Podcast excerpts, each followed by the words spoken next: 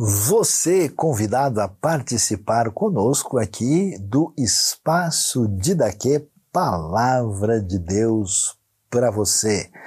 Toda semana nós temos uma reflexão aprofundada no famoso Sermão do Monte. Sermão do Monte é aquela mensagem extraordinária que nós temos como texto principal, Mateus de 5 a 7, que apresenta todo o projeto do reino de Deus que o Senhor Jesus deixou como referência para a nossa caminhada como discípulos de Jesus. Então eu convido você né, a participar, a colocar o seu coração, a sua mente, o seu entendimento aqui no espaço de Daquê, que vai trazer para todos nós a palavra do Senhor, a palavra de Deus para mim e para você.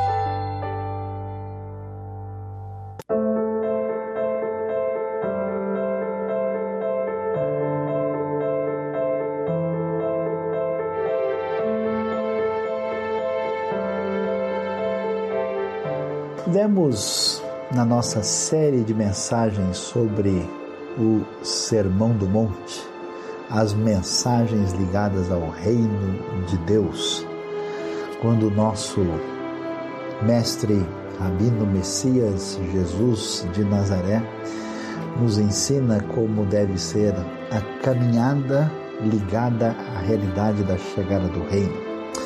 Agora, quando chegamos ao capítulo 6, depois de avaliar com mais atenção tudo o que foi dito inicialmente no, no capítulo 5, que traz muitos ensinamentos, Jesus agora vai deslocar a atenção ah, para um tema bastante diferente. Ele começa falando sobre as bem-aventuranças como referências gerais do reino de Deus para a vida daqueles que estão ah, alinhados com o projeto do reino. E depois ele vai prosseguir especialmente para falar dos diversos níveis de relacionamento interpessoal, para dizer como é que a gente lida com questões como ódio, vingança, questões de pecados na área da sexualidade e relacionamentos nessa área. Depois nós vemos como é que a gente deve lidar quando a gente é maltratado, insultado, quando a gente tem inimigo Agora a coisa vai numa outra direção. Agora não está em foco tanto qual é a nossa reação diante dos conflitos interpessoais. Como é que devemos agir? Qual deve ser a nossa conduta, o nosso parâmetro quando nós resolvemos praticar a justiça? manifestar as virtudes de uma vida religiosa e como é que isso vai ser de fato alinhado com a proposta do reino segundo Jesus. É importante aqui observar que Jesus deixou claro que a maneira como ele estava entendendo a lei de Deus e como ela deveria pautar a nossa vida estava realmente fundamentada na intenção original dessa palavra divina. E o que ele está dizendo, contra o que muita gente poderia pensar, é que a tradição religiosa do seu tempo afastou-se da lei de Moisés e criou uma espécie de substituto frágil e não legítimo da justiça.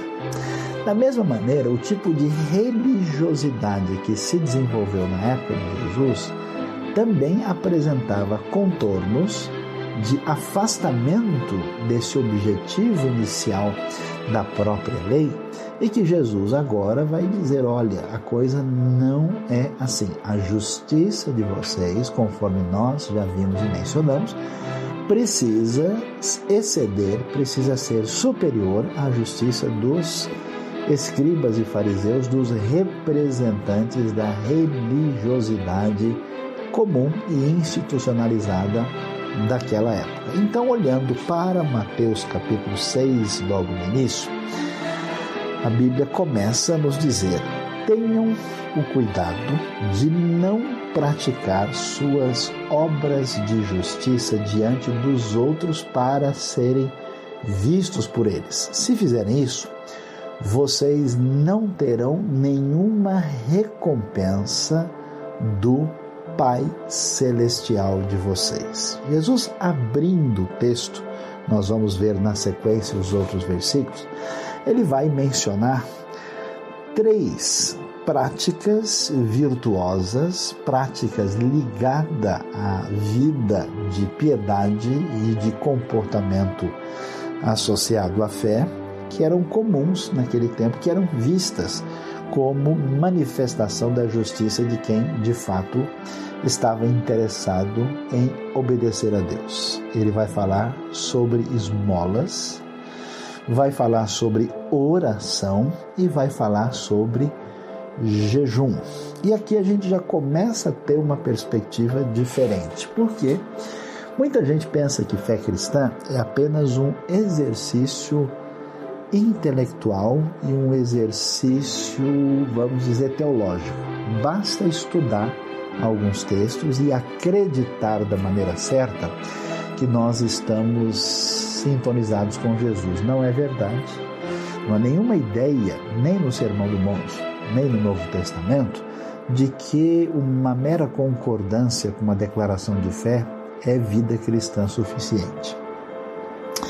Também nós vamos ter uma ideia é, bastante clara de que A vida cristã não é simplesmente, como alguém poderia imaginar, inclusive lendo o Sermão do Monte, que ela é uma negação da realidade desse mundo. Olha, como agora eu estou no reino de Deus, o reino chegou no meu coração, eu estou aguardando o reino vindouro, estou aguardando o momento de eu ir para o céu, então eu vou ficar aqui em oração e tendo intensamente a minha espiritualidade lá e não vou fazer mais nada. Não é verdade. Uma das realidades claras do reino é que esse reino que está dentro de mim, ele deve transbordar essa interioridade e fazer diferença no mundo. O cristão deve fazer do mundo um lugar melhor a partir da realidade do reino na sua própria vida. Por isso que nós vimos e vimos com bastante clareza lá quando Jesus vai falar do sal da terra e da luz do mundo, essa ideia de que todos vejam as suas boas obras daqueles que são seguidores e discípulos de Jesus e glorifiquem o Pai celestial. Então, nessa prática de obras aqui, esmolas, oração e jejum aparecem como virtudes espirituais importantes. E o texto então vai prosseguir e vai dizer, portanto, quando você der esmola, não anuncie isso com trombetas, como fazem os hipócritas nas sinagogas e nas ruas, a fim de serem honrados pelos outros. Eu lhes garanto que eles já receberam sua plena recompensa. Mas quando você der esmola, que a sua mão esquerda não saiba o que está fazendo a direita, de forma que você preste a sua ajuda em segredo e seu pai,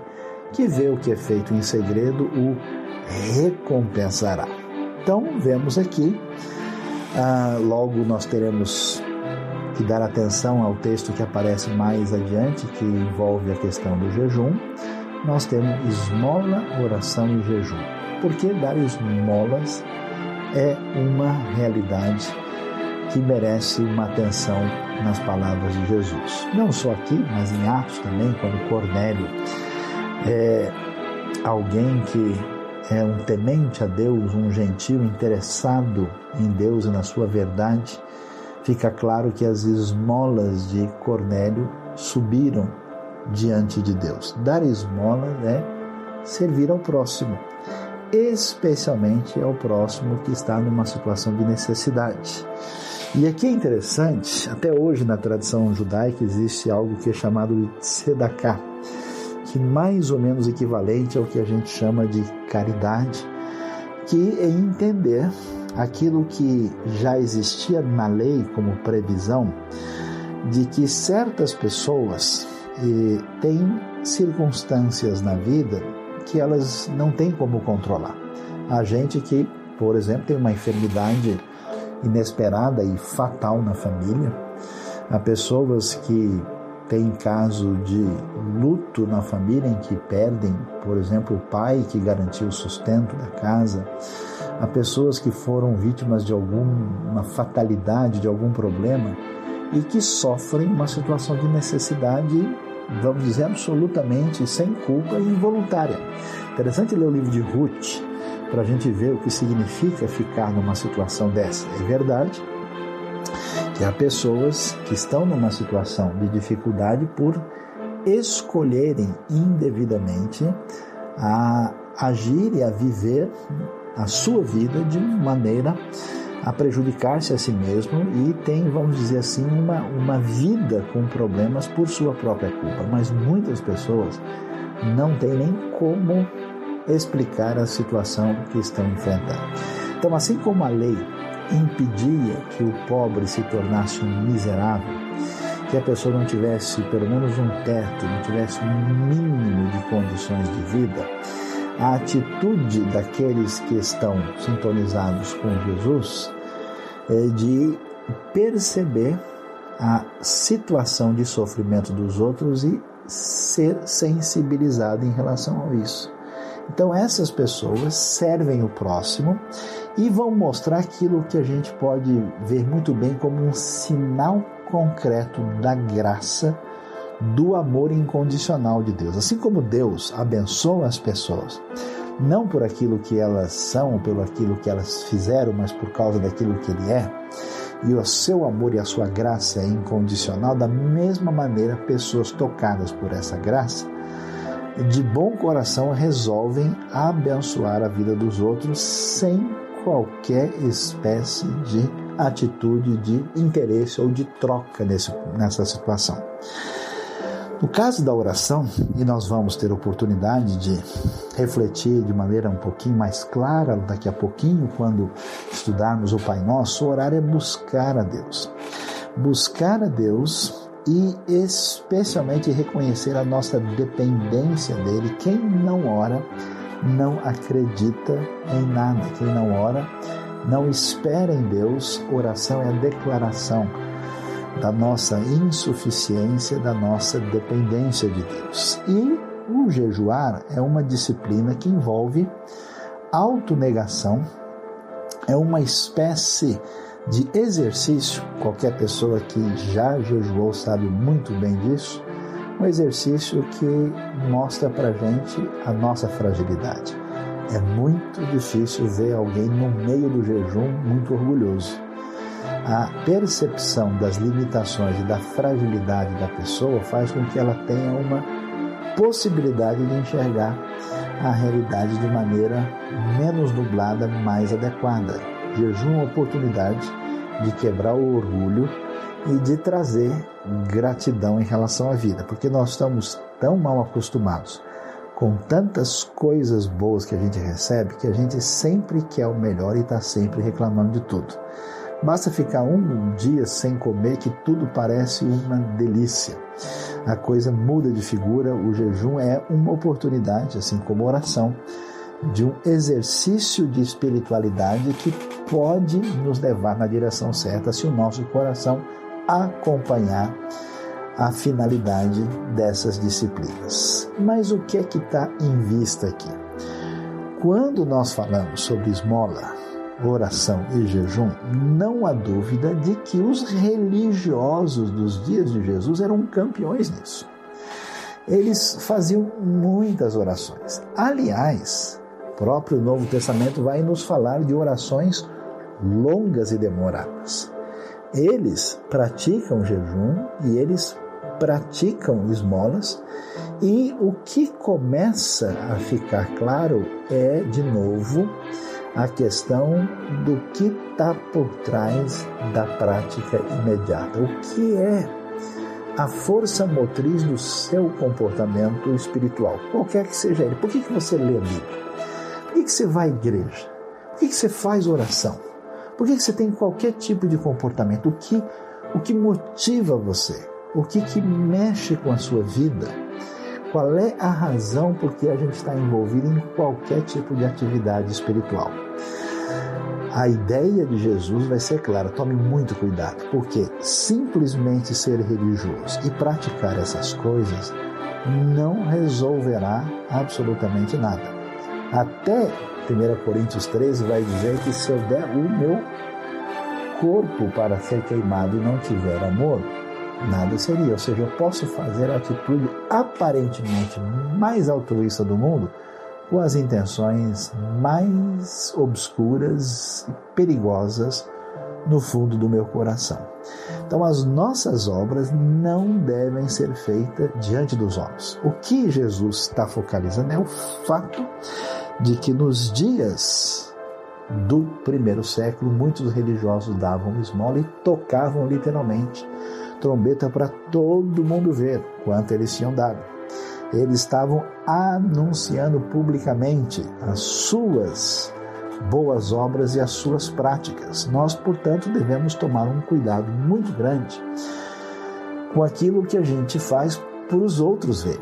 O grande desafio é fugir disso. Mas talvez mais difícil do que fugir dos outros é fugir da gente mesmo. Se a gente consegue talvez escapar da intenção de buscar aplauso, é difícil não ficar feliz indevidamente com a gente mente por causa de uma pretensa espiritualidade da nossa parte.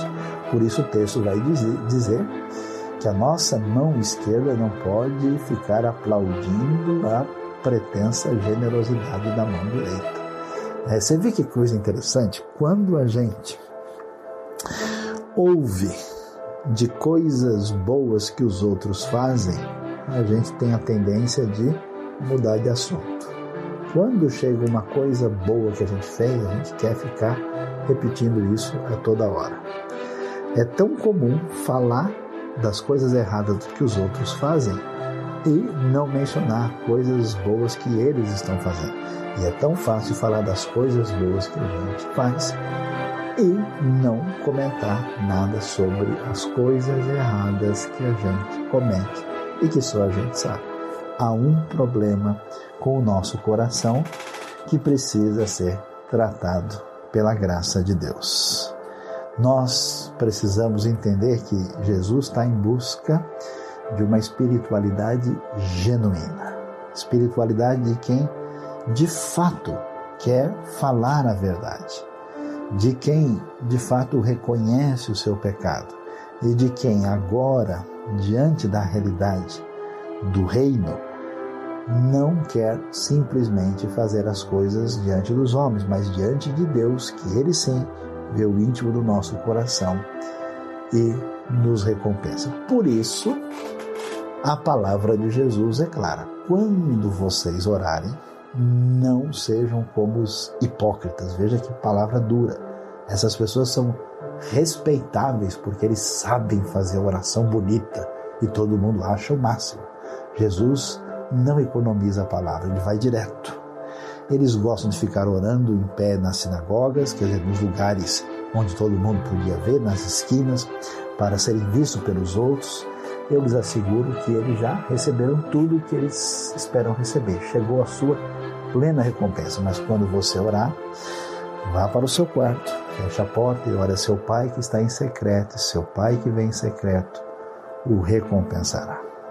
Talvez o grande desafio, quando a gente for orar, e se a gente vai orar não com aquela sensação gostosa de uma criança que quer conversar com seu pai, mas vai orar como quem vai contar assim a pontuação na sua milhagem celestial, vai estabelecer mais créditos aqui, colocar, vamos dizer, mais dividendos na conta lá de cima, se a nossa sensação é essa, alguma coisa está errada com a nossa oração. Por isso, quando a gente orar, o importante é deixar a gente do lado de fora e não deixar a gente entrar. E mais para frente, depois da magistral oração do Pai Nosso, o texto vai nos dizer no verso 16: Quando jejuarem, não mostre uma aparência triste como os hipócritas, porque eles mudam a aparência do rosto a fim de que os outros vejam que eles estão jejuando. A coisa chega a ser cômica, né? Você imagine alguém fazendo de tudo para parecer o pior possível, para que os outros vejam, nossa, olha como ele está, ele deve ter jejuado a semana toda. Eu lhes digo verdadeiramente, Jesus prossegue, que eles já receberam sua plena recompensa. Ao jejuar, arrume o cabelo, lave o rosto, para que não pareçam os outros que você está jejuando, mas apenas a seu pai que vem em secreto, e seu pai que vem em secreto o recompensará. Talvez a tentação mais difícil que a gente tem na nossa vida é exatamente as coisas que a gente não quer que ninguém veja e que devem ser demonstradas ou colocadas para fora, que são os nossos erros e fragilidades que devem ser confessados diante de Deus.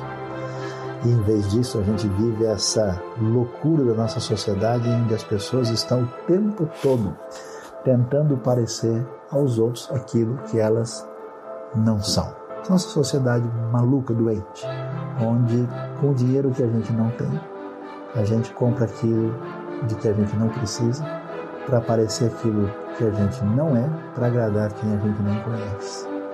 Uma loucura de um mundo que parece sem direção onde as pessoas perderam-se a si mesmas e parecem representar um papel que as faz desaparecer dentro de si. Portanto, diante dessa falta de genuinidade, a gente precisa tomar muito cuidado para que a gente não caia nessa tentação, porque o outro lado da tentação é a gente, além de não querer mostrar o que deve ser mostrado, é querer mostrar o que não pode nem precisa ser mostrado. Tudo o que você fizer ligado a Deus e ao reino, guarde para si. Não precisa ficar comentando nem mencionando para ninguém. Como é que você age quando jejua, quando ora ou quando faz qualquer tipo de coisa que você considera espiritual? Nós vamos caminhar na direção do desfecho da nossa reflexão sobre essa espiritualidade e prática de virtudes aqui colocadas por Jesus no Sermão do Monte, que envolve esmola, que envolve jejum, que envolve oração. Alguns conselhos certamente deverão nos ajudar. Primeira coisa, nunca se elogie. É tão complicado a gente estar em diálogo com uma pessoa que o tempo todo está de maneira direta ou indireta dizendo eu sou o máximo. Ou como diz a música popular, eu me amo, não posso mais viver sem mim. É absolutamente ah, inaceitável que alguém caminhe nessa direção. Segundo, não fique falando do bem que você fez. Guarde com você. Se o que você fez realmente foi bem, se aquilo abençoa a vida de alguém e se isso foi devidamente recebido por Deus, não se preocupe. Tudo que é feito para a eternidade necessariamente se propagará e será conhecido de todos. Você não precisa nem deve ficar mencionando isso para os outros. Não conte bons exemplos de si mesmo às vezes até mesmo alguns pregadores vão dizer, ah, porque em tal situação eu fiz assim, é até deselegante fazer tal coisa. Quando for dar um bom exemplo, sempre dê de outra pessoa.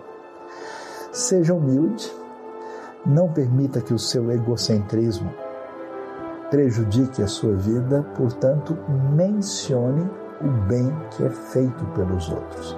É lamentável ver pessoas omitindo coisas boas que os outros fizeram, especialmente pessoas que não compartilham da sua própria posição, do seu jeito de ser e de pensar. Só porque a pessoa é diferente, a gente não fala a verdade. Não faça isso. O que foi feito de maneira benéfica pelos outros pode e deve ser mencionado.